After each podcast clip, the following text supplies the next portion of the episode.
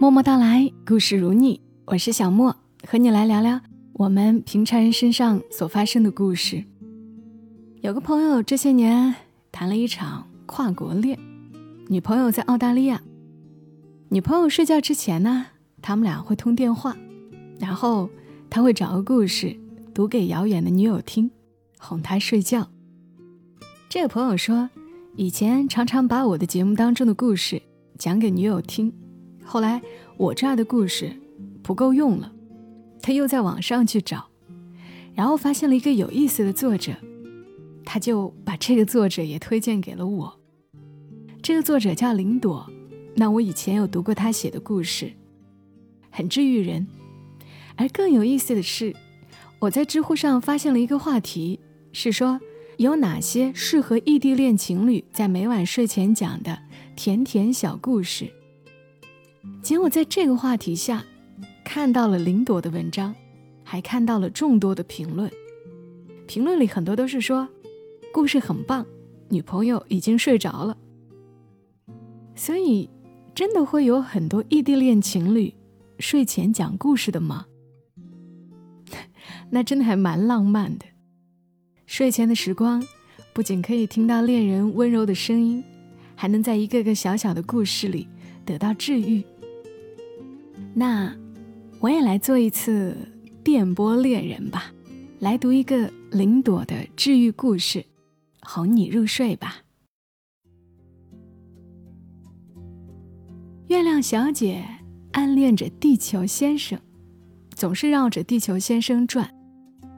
可不管怎么转，月亮小姐都只拿有光的那一面对着地球先生，从来不把自己没有光的背面。拿给地球先生看，因为月亮小姐的皮肤不太好，表面有好多凹凸不平的环形山。月亮小姐觉得它们很丑，不禁自卑了起来。只有给脸打了柔光效果的正面，才敢拿给地球先生看。要是我再好看一点儿。或许就有勇气向地球先生告白了吧。这个念头在月亮小姐心中藏了几十亿年，始终只是一个缥缈的梦想，没能实现。事实上，在最初很长的一段时间里，月亮小姐连话都很少跟地球先生讲，大部分时间只是默默注视着他。仰慕着他，其中最仰慕的一点，就是地球先生拥有蔚蓝的大海。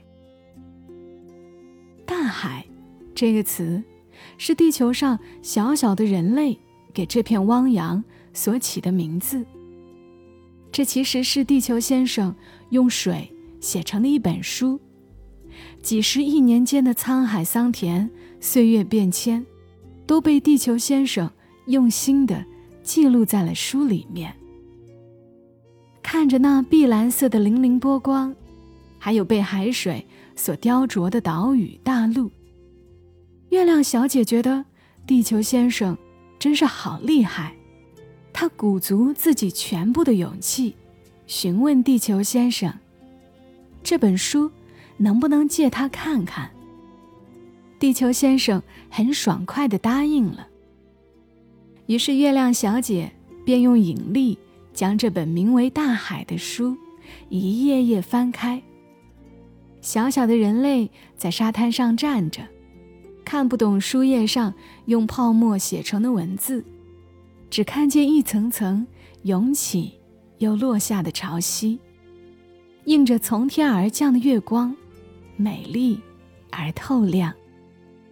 月亮小姐听不到人类的赞叹，她只是专心读着地球先生写的这本书。每读完一章，借着那股激动着迷的劲头，还能坦率说说自己的阅读感悟。地球先生也总会耐心听他讲读后感，听完以后还会笑着夸他说的真好。跟自己写的东西很有共鸣。得了夸奖的月亮小姐很不好意思，羞赧的隐去身形，只在天空当中留下弯弯一小牙而已。要等她一天天慢慢克服心中的不好意思，才会继续以圆满的模样出现在地球先生面前。接着阅读那本《海之书》里藏着的珊瑚与贝壳、浪声。与欧明。就这样，不知不觉间，月亮小姐已经读了亿万年地球先生所写成的《海之书》，越读越中意，越读越入迷。那些被地球先生记述在书里的东西，无论是多么隐蔽的伏笔、晦涩的含义，月亮小姐都能读懂的。毕竟，在几十亿年里，他的目光就如同他的心意一般，始终向着他，从未移开过半分。读得越多，便对地球先生越懂，懂得越多，月亮小姐也就越加喜欢地球先生。这种喜欢的心情实在积累的太多太多，渐渐的。从他的心中满溢出来，藏不住，也掩不了，以至于渗进了淡淡的月光里，挥洒在倒映着月影的海洋里，润物无声，无穷无尽。到后来，海里的每一滴水都沾上了月光里的爱意，它们蒸腾如云，化落为雨。盈满悠悠古井，流进潺潺小溪，注入宁静湖泊，追随奔涌江河。直到某一刻，这些水又被地球上小小的人类倒进杯子，泡开茶叶，散出奇异的香气。那是月光的滋味儿，同倒映在每个杯子当中那轮小小的满月一样，隐藏着。爱而不得的味道，清甜之中总会有少许无法忽略的苦涩。这下，爱搞事的人类可不干了。这么好喝的月光之茶，怎么可以被那一点点苦涩破坏呢？很快，他们便自作主张的从地球上朝月亮小姐发射了一艘宇宙飞船。里面载着一封以地球先生的口吻所写的情书，而这封情书很长很长，因为它记录着从古至今人类文明对于月亮之美的所有赞颂之词。等后知后觉的地球先生发现此事，已经无法阻拦那艘已经脱离地心引力的宇宙飞船。朝着月亮小姐欢快奔去了。没办法，他只能找了个最近的满月之夜，亲自对月亮小姐解释这件事，说明那封情书并不是他自己写的。嗯，没，没关系的。月亮小姐红着脸回答：“是那些顽皮的人类恶作剧。”我不会当真。自卑的月亮小姐心中明白，无论是情书这件事也好，还是情书里那些赞颂之语也罢，当做玩笑看看就好。作为一颗满布环形山的丑月亮，实在担不起这样的热情。他对此早就不抱奢望。之后。便是一阵令人尴尬的沉默。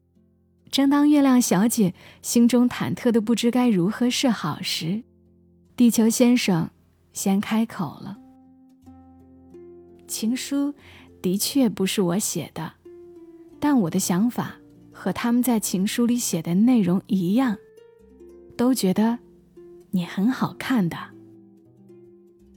月亮小姐脸更红了。同时，心中涌起一股酸涩。他觉得地球先生仍然在开玩笑，自己脸上那么坑坑洼洼，哪里配得上好看这个词呢？但地球先生没有撒谎，也不是故意为了安慰他才这么说的。无论是悬挂在夜空中的月亮，还是倒映在海面上的月影，在地球先生的眼中，的确都是皎洁而动人的。更不用提，倘若没了月亮，那地球先生便会失去潮起潮落、四季更替，可能连那些喜欢搞事的小小人类也保不住了，从此变得荒凉一片。毫无生机。这么多年来，月亮小姐对自己的默默付出，地球先生其实都悄悄记在心头呢。他知道月亮小姐心中很在意那些坑洼的环形山，自卑到了难以接纳自己，也不敢接纳别人的程度，所以他要趁这个机会，好好告诉他，那些环形山。或许算是小瑕疵，但如果月亮小姐愿意换个角度来看，心情就会很不一样。即便是环形山，也有像玉蝉和玉兔一样的有趣和寓意，非常可爱，完全不需要遮掩什么。真的，我和人类都是这样想的。你看看那些情书，就懂了。地球先生。认认真真的解释道，然后，他的语气突然变得可疑的吞吐起来。所以，月亮小姐，能不能请你，也多喜欢自己一点呢？这样，地球先生就可以放下提心吊胆的好几亿年的心，不用再担忧月亮小姐面对爱情来临之时，会本能的。退缩迟疑，能够毫无顾忌的对他告白说：“我很喜欢你，虽然茫茫宇宙，完美无瑕的漂亮星球何其多，但愿意陪我、懂我的，就只有你一个。”这些话，地球先生老早以前就想说了，忍得非常辛苦呢。月亮小姐愣愣地看着地球先生。涨得通红的脸，突然之间就什么都明白了。因为此时此刻，曾经融在海里的月光，在经历亿万年的起伏之后，终于出了底，碰到了那藏在深深海沟里的腾腾热气。它们每分每毫，都代表着地球先生那热烈而奔涌的爱意。所以接下来。什么都不用再说了，两颗星球在空旷的宇宙中安静地对视着。我的眼中只有你，你的眼中也只有我。直到许久之后，地球先生才会轻笑一声，温柔地叹道：“今晚月色真美。”